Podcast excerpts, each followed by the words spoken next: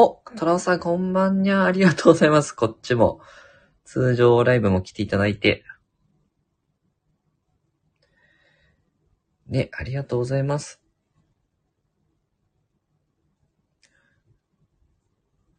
どうですかね最近は何かいいことありましたかね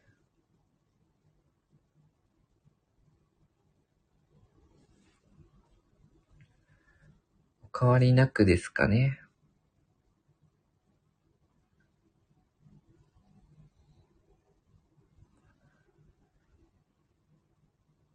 なんかスタイフも結構告知欄とかもまたコミュニティっていうのに変わってて、いろいろこう新しい機能が出てきてありがたいですね。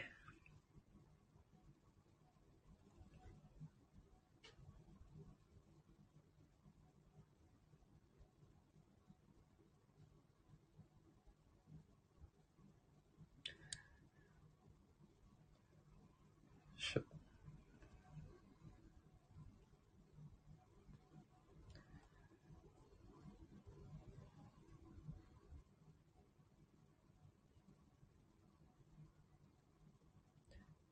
ちょっとツイッターでも告知してみますかね。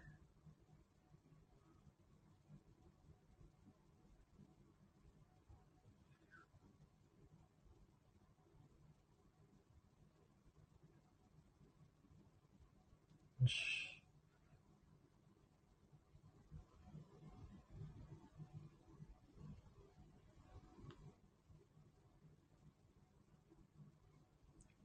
よいしょはい。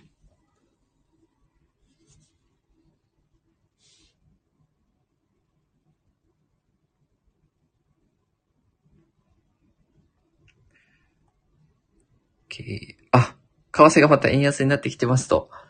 そうですね。あの、物価の指標も強かったですもんね。ちょっとまだ、そう、マーケットはこう、ね、利下げするんじゃないかみたいな今年の年末とかぐらいにはね、ちょっとそれがもう跳ね返された感じですよね。うん。まあ実際、パウエルさんとかも、まあディスインフレ、まあ、インフレ率は鈍化してきてるけど、まあ、まだ利下げはしないよみたいな感じのね、スタンスですもんね。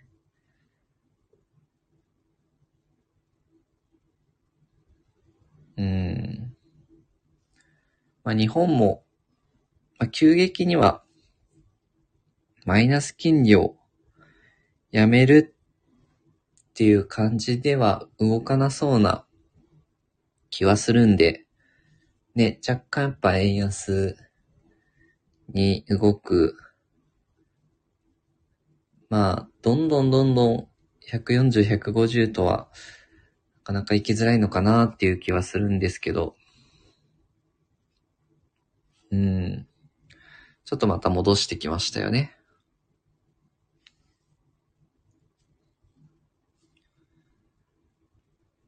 ね、あの、ほんとすごい勢いでドル上がってましたもんね。去年とかね。結構今為替損が出てますみたいな方もね、多いんじゃないですかね。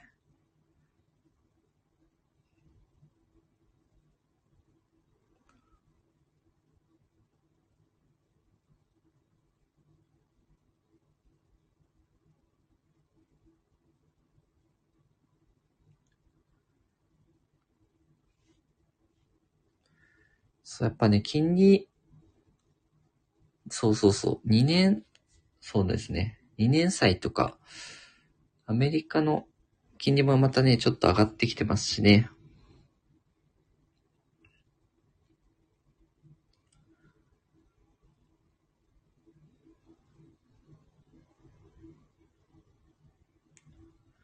まあでも、ちょ、な、ほんと長い目で見たら、うん、そうですね。まあ、日本って人口がね、あの、どんどん減ってってる国ではあるんで、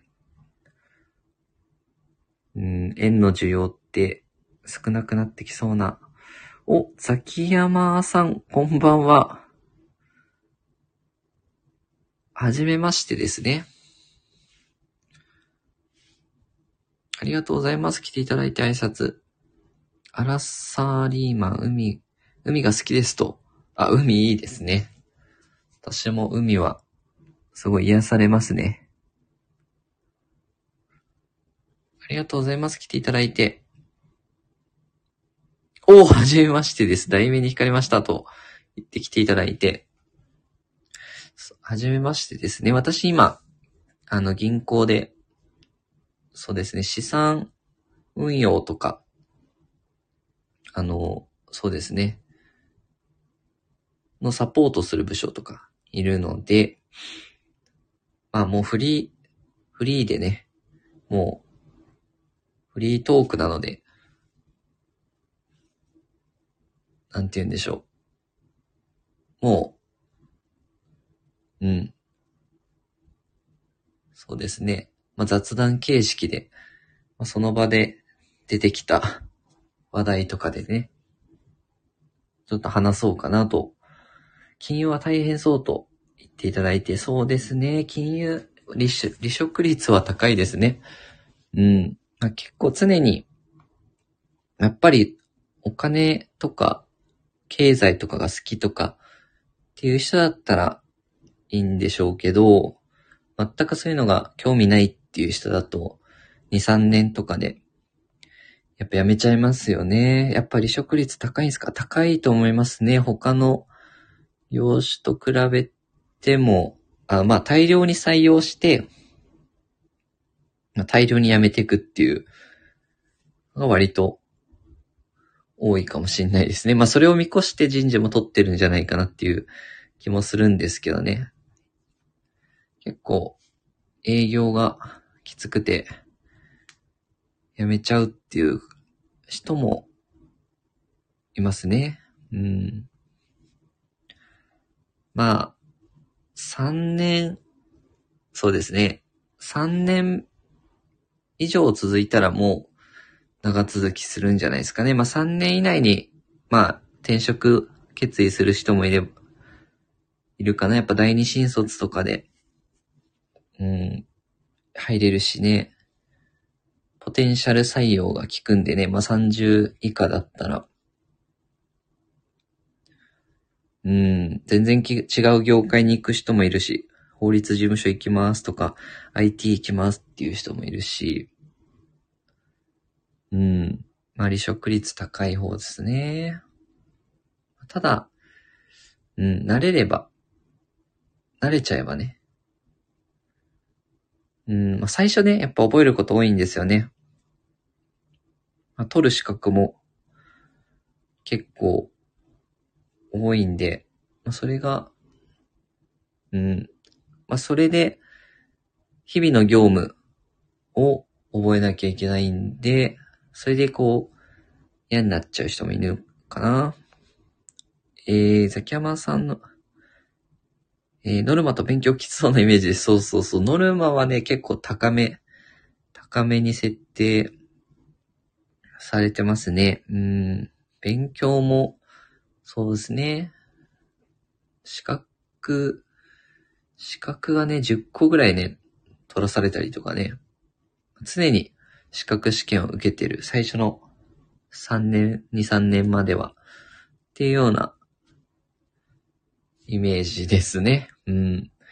なので、それが、ただそこを過ぎるとだいぶ自分の時間が取れるようになってくるんで、あとはやっぱり人間慣れるんで、こう、今までキャパオーバーだったのが意外と自分できてるじゃんっていう時が来るので、ね、適正って本当ね、ある程度続けてみないとわかんないっていうのはありますよね。まあ早めに、ね、判断でき、できればいいんです。まあ、分かった人はいいんですけど、まあ、意外と続けて見ると自分向いてたのかなとか、ね。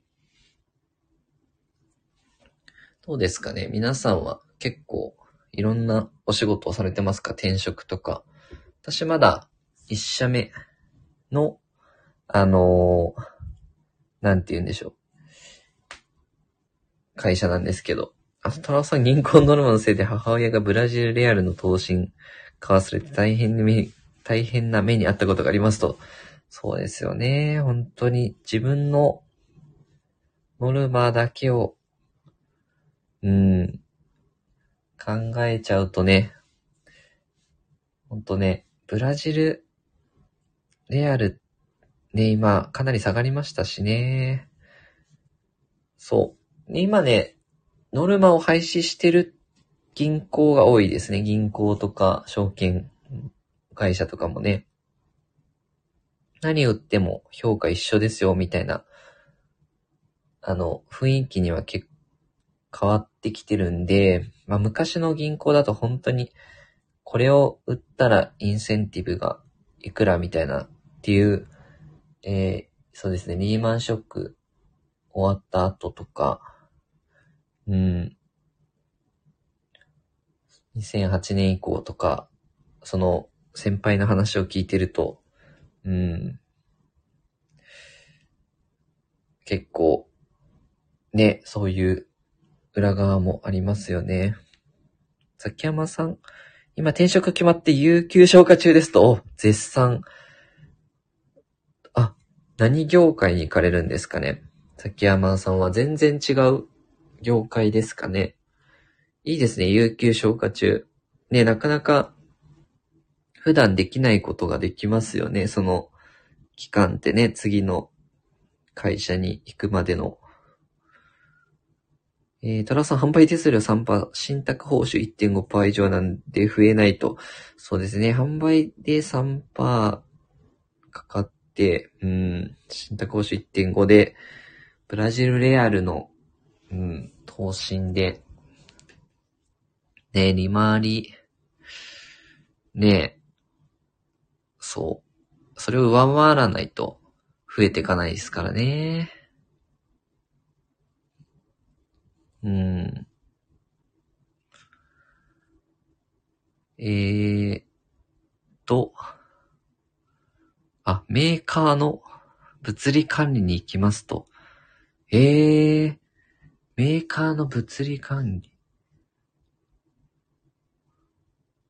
へー。あ、物流ね。物流ですよね。物流。物流ね。なるほど。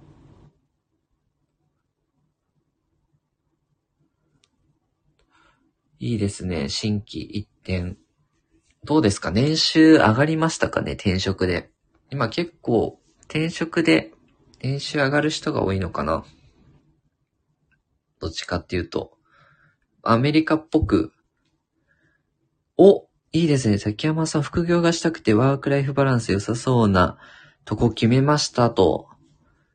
ああ、大事ですね。あの、ほん、私もすごいこのチャンネル始めたきっかけに、あのコロナっていうのがあって、まあ、残業自体、時間、えー残業もか、へ、えー残業しちゃいけないっていう状態になって、あの、ボーナスも、一時支給見送りとかね。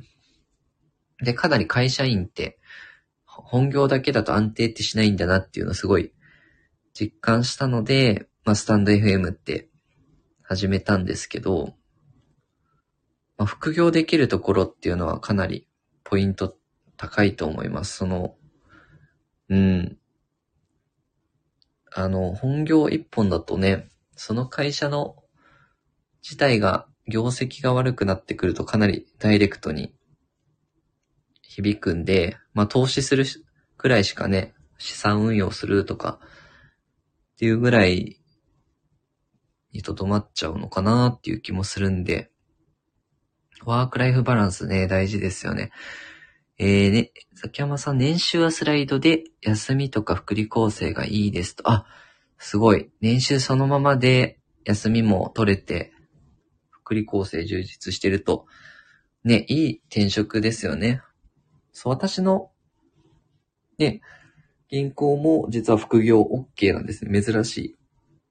まあでも、今解禁、解禁したところが増えてきましたけどね。えー、ザキヤマさん、ただ年収はそんな良くないですと。あー、まあ、どうなんだろう。平均、平均的な年収なのかな？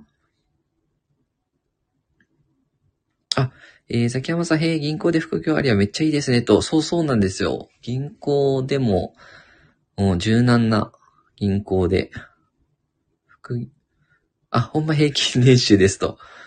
まあまあ、そっから副業 OK の会社の転職はかなり大きいと思いますね。うん。あ、いや。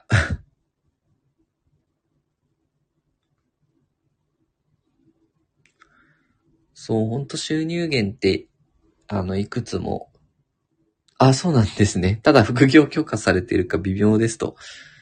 なるほど。まあ、これから、ただこれからはね、うん、どっちかっていうと、解禁される会社多いと思うので、増えていくと思うんですよね。まあ、国の方も、モデル就業規定っていうのを作ってて、副業とかも、うん、あの、ね、入ってきてますし、うん、流れとしてはね、右肩上がりで給料上げてくれればいいんですけど、上がらないってなっちゃうと、副業できる会社に転職しようっていう人が増えちゃうと思うんですよね。なかなか賃金の伸び率が悪くて、豊かになっていかないものの物価は上がってくるってなると、うん、副業しないとできる企業に行こうってなっちゃうと、人材が流出しちゃうんで、うん。あ、住民税自分で払えばバレないんすかね。うん。そうですね。まあ、住民税で、あの、自分で払うようにするとね、うん、住民税で割れちゃうっていうケースもありますよね。うん。そうなんですよね。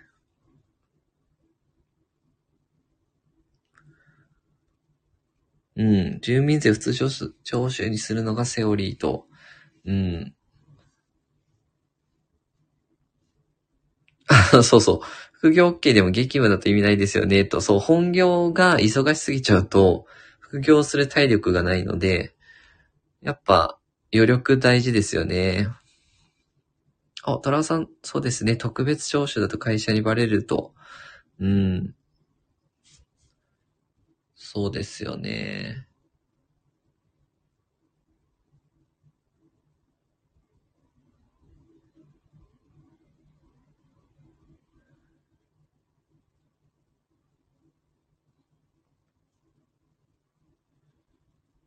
そうですね。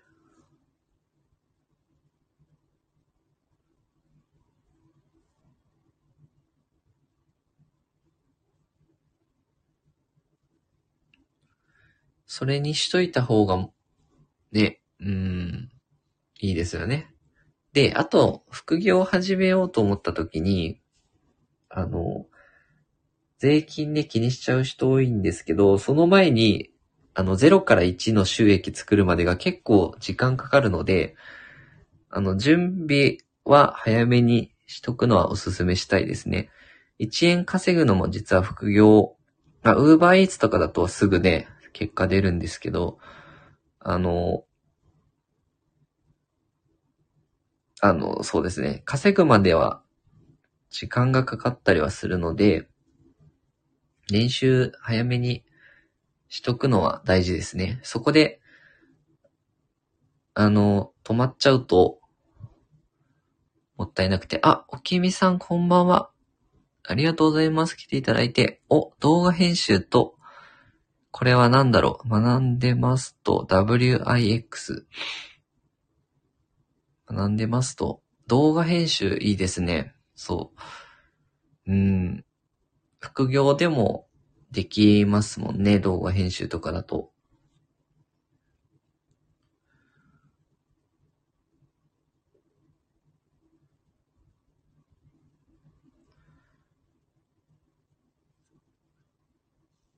あ、ワードプレスみたいなやつね。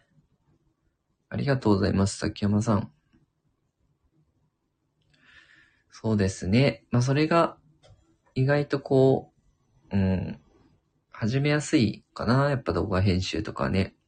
そう、私その、動画編集とかあんま得意じゃないんで、うん、むしろ任せたいですもんね。お、おきみさんちょうど信用金庫に今日口座開設しましたと。いいですね。新しい銀行ね。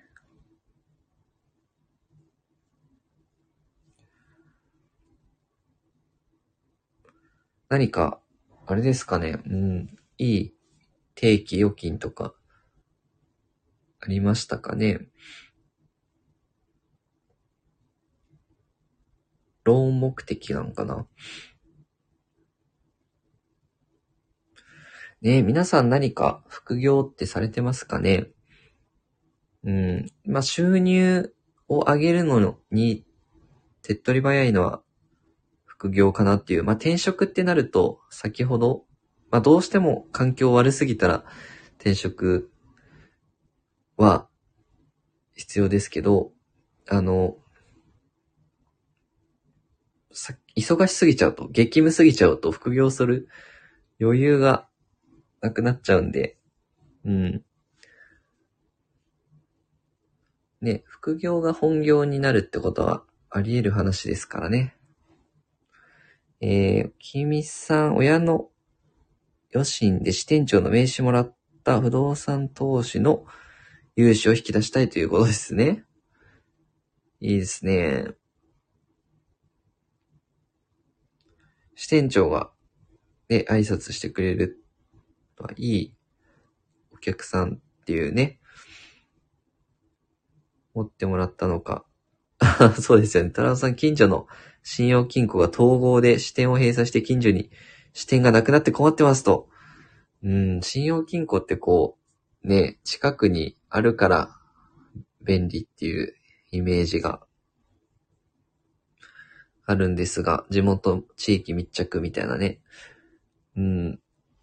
そうですよね。今結構店舗減らしてる銀行、あの、多いですからね。まあ、オンライン化っていうのは、これからも進むのかなと。私もね、オンライン面談ってやるんですよ、リモートで。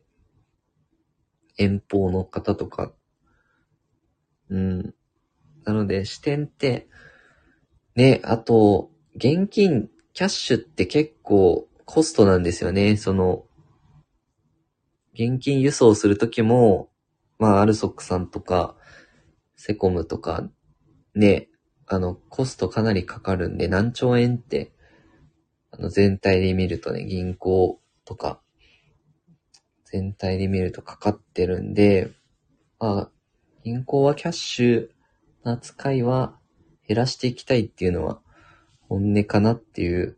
ね、郵便局もね、あの、ATM で入金が手数料かかるようになりましたよね。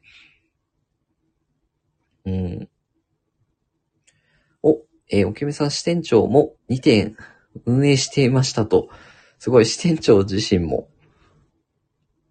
えー、と、外壁塗装中に信用金庫の駐車場を使わせてもらってたら、わざわざ報告する方いるので、あ、そうなんですね。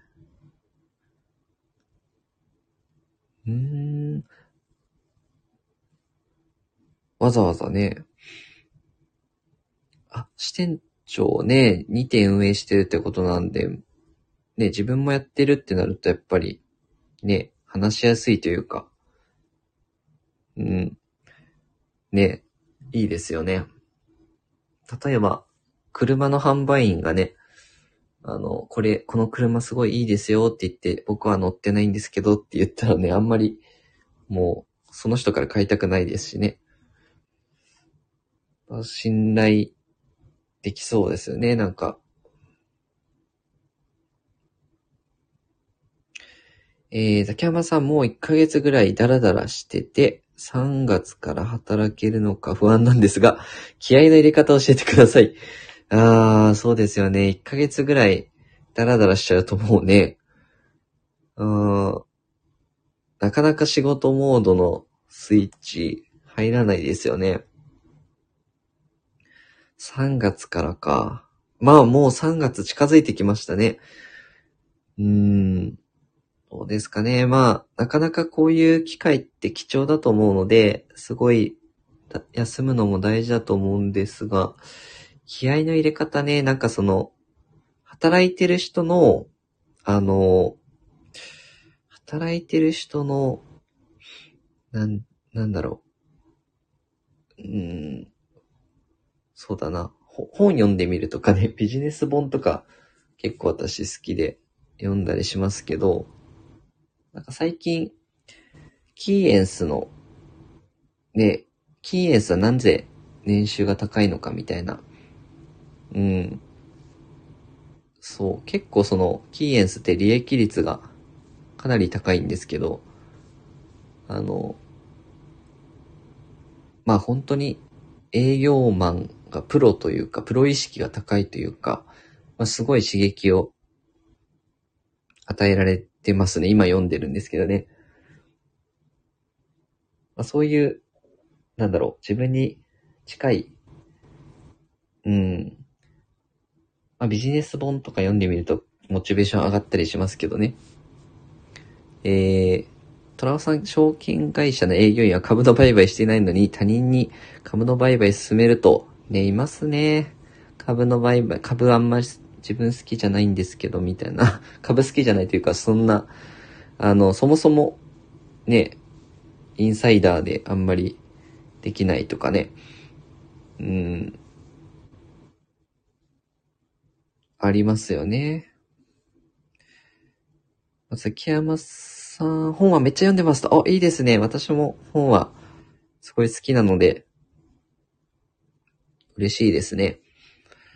あの、そっか、もうすでに読んでるということなので、まあ、ね、いざそ働くってなったらね、ザキヤマさんは、なんかもうすぐ仕事モードになれるような気がしますけどね。あ、えー、銀行もニースとか投資を進めるねと、そうですね、銀行も、あの、窓版が解禁されてから、えー、投資とかね、普通に扱うようになりましたね。ただ、銀行の中でも、詳しい人、詳しくない人、差があるので、うん、本当に信頼できる人を選んだ方がいいと思いますね。えー、ザキヤマさん、キーエンスって分単位で縛られるんですよね。そうそうそうそう。すごいんですよ。分単位。うん。で、アポが、えっ、ー、とね、アポ何件だっけな ?1 日アポが3件から4件ぐらいないと、外出しちゃいけないっていう うん、とかね。あとは、えー、そうですね、毎日ロープレしてたりとかね。すごい、こう、うん。なんかね、かなりもう、うん。もうプロ意識が高いなっていう、こう刺激を受けますよね、すごい。自分まだまだぬるま湯だな、みたいなね。お最近新サラリーマンっていうのを読んでます。あ、あれですかね、あの、サラタメさんでしたっけ？新サラリーマンって。違ったらすいません。あの、サラタメさんが書いた本かな。私も読んだことあります。ね。サラタメさんすごい、ね、サラリーマンの模範みたいな感じですよね。YouTube とかやってて。うん。トラオさん来月は新仮面ライダー見に行きます。あ、いいですね。新仮面ライダー。映画ね。私も映画は最近だとスラムダンクとか見ましたね。ね、結構面白かったですね。久しぶりに見て。トラウさんはね、あれですかね、もう、仮面ライダー世代ですかね。ドンピシャで。お、サラタメさんです。ですよね。新サラリーマンってなんか赤い、赤い表紙の。私もね、買ったんですよ、それ。あ、あと、ホリエモンの本が好きです。あ、ホリエモンの本面白いですね。ゼロっていう本とか面白いですね。とか、結構ね、ズバズバ言ってくれますよね。多動力とかね、有名な、有名でしたよね。ベストセラーとか、なったんかなお、ゼロ何回も読みましたと。お、すごい、ザキヤマさんと本の趣味が合いますね。ゼロいいですよね。その、挑戦する意欲が湧いてくるというかね、失敗してもゼロに戻るだけなんだよ、みたいな考え方はすごい、あの、ね、なんて言うんでしょう。勇気づけられたというか、うん。で、もし皆さんも、このし、こういうこの人の本面白かったよとかあればね、教えていただけると嬉しいですね。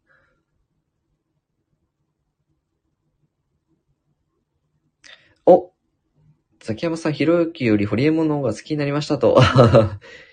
そう、ひろゆきとホリエモン仲悪いですよね、なんかね。ひろゆき派かホリエモン派かみたいな。ひろゆきもね、まあ面白いですけどね。聞いてる分には。うん。まあ、ホリエモンもすごいやっぱビジネスや、がっつりややってる。まあ、ひろゆきさんもすごいですけどね。2チャンネル創設者ってね。うん、がっつり未だにこう、ビジネスもやってますしね。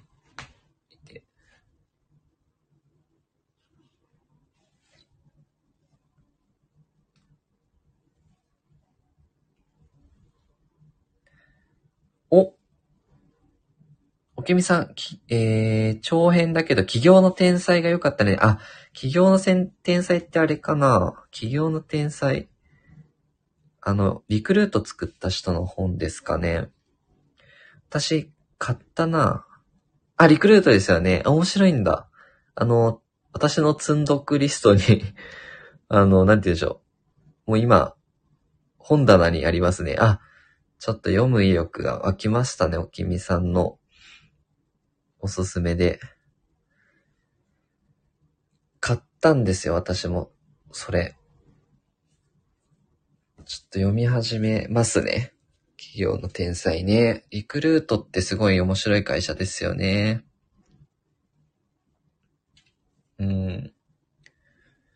そういうちょっとこう、うん。そういう会社の裏側知れるのいいですよね。今はね、キーエンスの本読んでるんですけど、次はね、リクルートいいですね。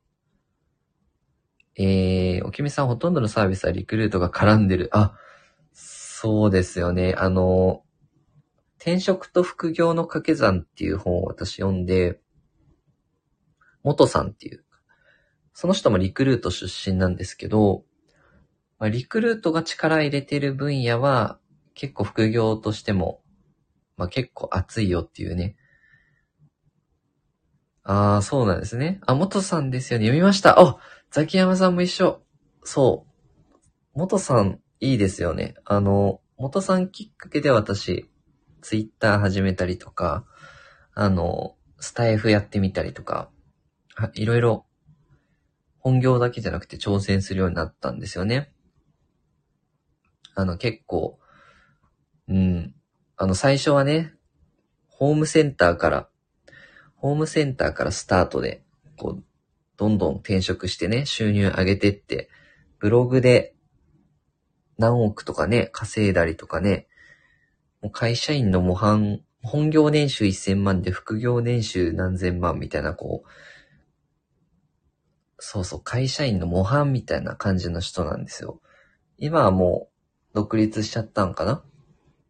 えー、おきみさん、元さんはボイシーやってたね。あ、一時期やってましたね、ボイシーね。スタイフにも実はいたんですよね、元さん。確かアカウントね、消してなければあると思うんですけど、そう。ボイシー私も聞いたりしてたんですが、元さん、最近更新してないのかなえー、ザキヤマさん、年収240万やったんですよね。そうそうそうそう、スタートがね、年収240万なんですよ。そう。すごい面白いですよね。まあ、それをいろいろ自分で工夫してって、どんどんこう、ね、こう、立場を上げていったっていう、まあ、うん、面白いですよね。なんでこう、私はその考え方ね、ちょちょっと共感持てましたね。まあ、サラリーマン。今の時代のサラリーマンとして、どうやって働いていくかっていうね。うん、結構面白いです。そう、私もそう、それきっかけでノートやってみたりとかね。ただ本当に意外と、やっぱ動いてみると、まあ、ちょこっと、なん、なんて言うでしょう、成果が出たりとかね。まあ、コンテスト受賞したりとか、うん。あの、スタイフもね、本当にありがたいことにこうやって、やったおかげでこう、皆さんとの関わりができたりとか、ね、収入も入ってくるようになりましたし、あとはそのアウトプット能力かなり高くなったんですよね、スタイフのおかげで。こう、みんなの前で発表するのうまいねって言って、こう、もらえるようになったりとか、本当にいろんな面で副業を始めてよかったなっていうのは感じてます、本当に肌で。えー、おきみさん、給料は稼ぐもの、サラリーマンというよりビジネスマンやね。あ、そうですね。給料は稼ぐものっていう考えのね、方ですよね、本当に。崎山さん、うまくいってる人の考え方って本を座右の書にしてます。あ、それも読みましたね、私も。いやー、結構趣味が合いますね、ザキヤマさん。うまくいってる人の考え方、いいですね。大学生の時すごい読んでました、私も。結構ね、薄、薄めですよね。割とすぐこう読めちゃう感じの、何回も読み返せる感じのね。いや、私も読みましたよ。うまくいってる人の。あ、自分以外に読んでる人初めて知りましたと。あ、そうですね。私も、うまくいってる人の考え方、読んだことあるっていう人はあんまり、まあ、すごい売れてるんでしょうけど、あんまりこう、人に話さないんでしょうね。なんか恥ずかしいというか、うまくいきたいんだ、この人、みたいなね。なんかその、ね、あれですよね、ほん、なかなか遭遇しない感じのね。えー、おきみさん、不動産界隈は金持ち父さんに影響された方多いね。あー、ロバート清崎ですね。あの、貧、金持ち父さん、貧乏父さん多いですよね。その、うん。ラットレースからね、抜け出せないというね、ずっと、会社員だとね、不動産も、そうですよね、不動産始めようっていう気になる、うん、のは、やっぱり未だに影響ありますよね。まあ、もう名著というかね。えー、ザキヤマさん見返す系ですねと、そうそうそうそう。何度も味わう本というか、こう、何度も読み返す本ってありますよね。私はね、あの、何度も読み返すのは、うん、そうですね。デール・カーネギーとか、うん、道は開けるとかね。まあ、結構好きだったりしますね。まあその、凹んだ時とかね。なんか、うん。そういうこう、自分の座右の章みたいなありますよね。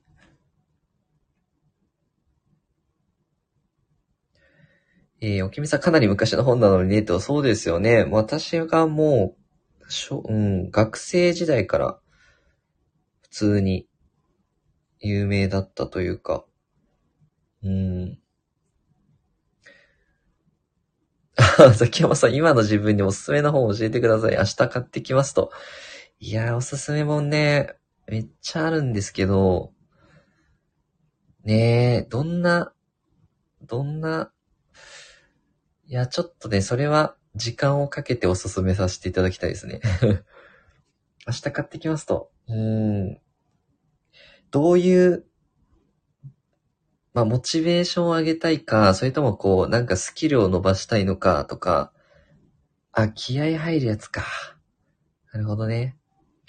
あ、おきみさん、稲森さんのこれ、清和塾っていうのかな？もうかなり良かったみたいよと。あ、そうなんですね。稲森さんの本結構好きですね。生き方とかね、読んだりとか。あ、モチベ系ね。崎山さん前向きになれるやつね。あ、マネーオブサイコロジーっていいらしいですね。私まだ読んだことないんで、ぜひ、おきみさんのおすすめのやつ読みたいな。マネーオブサイコロジー面白いらしいですね。確かに。モチベ系ね。夢を叶える像はモチベーション上がるよと。あ、夢を叶える像を読んだことなかったらいいですよね。その課題を、ガネーシャっていう像がね、課題を出してくれるんですけど、そう、夢を叶える像いいですよね。確かに。いやー、ちょっとね、うーん、そうだな、モチベーション上がる系か。ザキヤマさんはね、もうすでにいろんな本を読んでるから、あの、結構難しめな本でもいいような気もするんですけど、マインドセットとか、あの、キャロル・ドゥエックさんとかね、ああ、面白いけどなあと、そうだなモチベーション上がるやつ、気合入るやつ。そうですね。何がいいかな 月山さん、いやー、難しい。今難しい気はしんどいかもしれません。あ、エッセンシャル思考いいですね、おきみさん。すごい。うん。おきみさんもいろんな本読まれてますね。もう読書家ですね。難しい系よりは、じゃあ、サクッと読める系で、モチベーション上がるやつ。うーん。そうですね。私、道は開けるとか結構好きですけどね。デール・カーネギーとか。うーん、モチベーション上がる。あ、私は図書館で借りてるだけだよと。あ、でもね、図書館活かしてるのはすごいですよね。そうだな。あ、道は開ける、ググってみます。あ、そうそうそう。いいと思います。あの、古典なんですけど、割と昔の本なんですけど、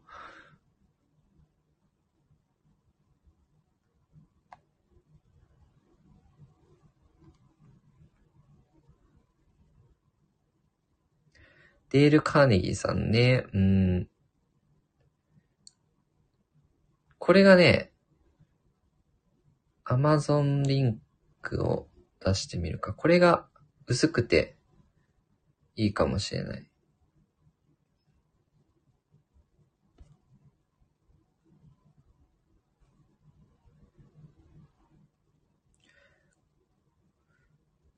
これ、見てみてください。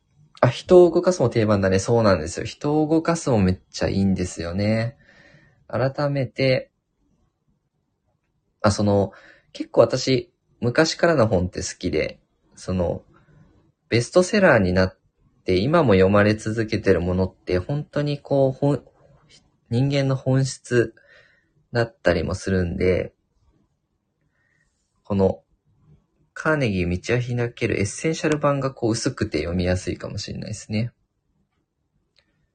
これ結構、うん、いいかもしれない。自分に、おお 自分にこう刺さる、刺さる文言がね、一、二行はあるんじゃないかな、必ず。うん、どっかで。まあ、本ってね、そう、一行でもなんか自分に刺さるものがあればかなり御の字だと思ってて。あ、失敗の本質ね。組織についての勉強になる。そう、失敗の本質ね。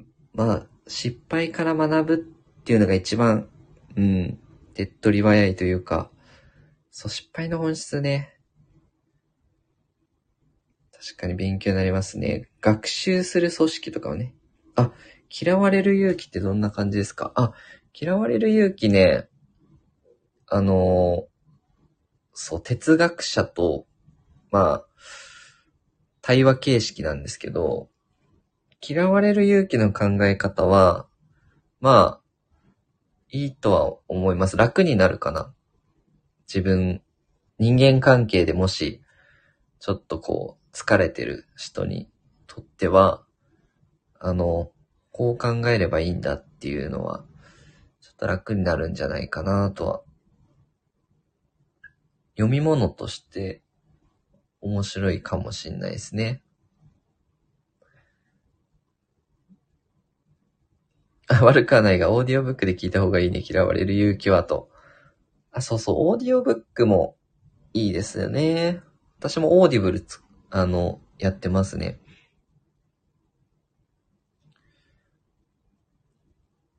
あー、崎山さん、なんとなくホリエモンの本音で生きるっぽいと予想してます。あ、本音で生きるを読んだことないんですけど、ホリエモンさんのどんな感じなんだろう。嫌われる勇気も、うん。まあ、面白いっちゃ面白いですけどね。最近読み返してないな。うん。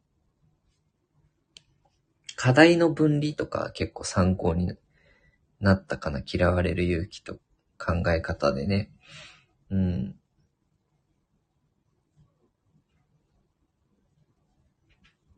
いいですね。皆さん、こう、読書家の方がね、集まってきてくれてね、もうすごい嬉しいですね。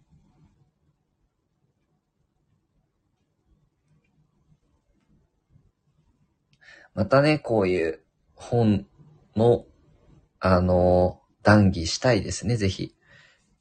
えー、おきみさん人間関係がストレスと人は変えられないみたいな感じ。そうそうそうそうそう。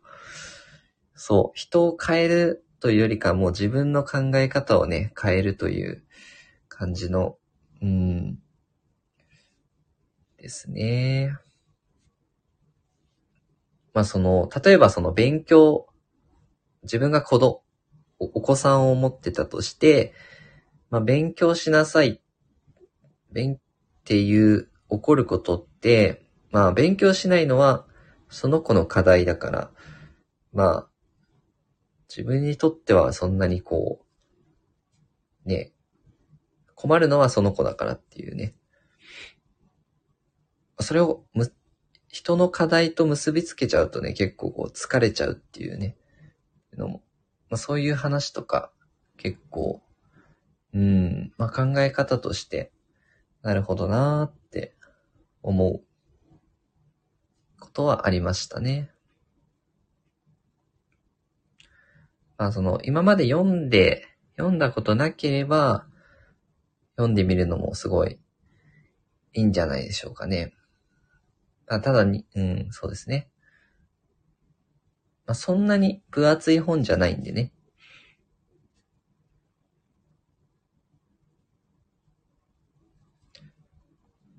はい。じゃあ、すごいね、いろいろこう盛り上がって、皆さんたくさんコメントいただいてね。ありがとうございます。じゃ今日はちょっと遅くなっちゃったんで、この辺で終わろうかなと思いますので、また、ぜひぜひいらっしゃってください。あ、関山さんおやすみなさいと、おきみさんもたくさんおすすめ本教えていただいてありがとうございました。ね、また話しましょう。ぜひぜひ。あ、すみれさん、入っていただいたんだけど、そうさーと、ありがとうございます。来ていただいて。いや、嬉しいです、もう。ちょっとね、ライブ終わっちゃうとこなんですが、あ、トラウ様ありがとうございました。最初から聞いていただいて。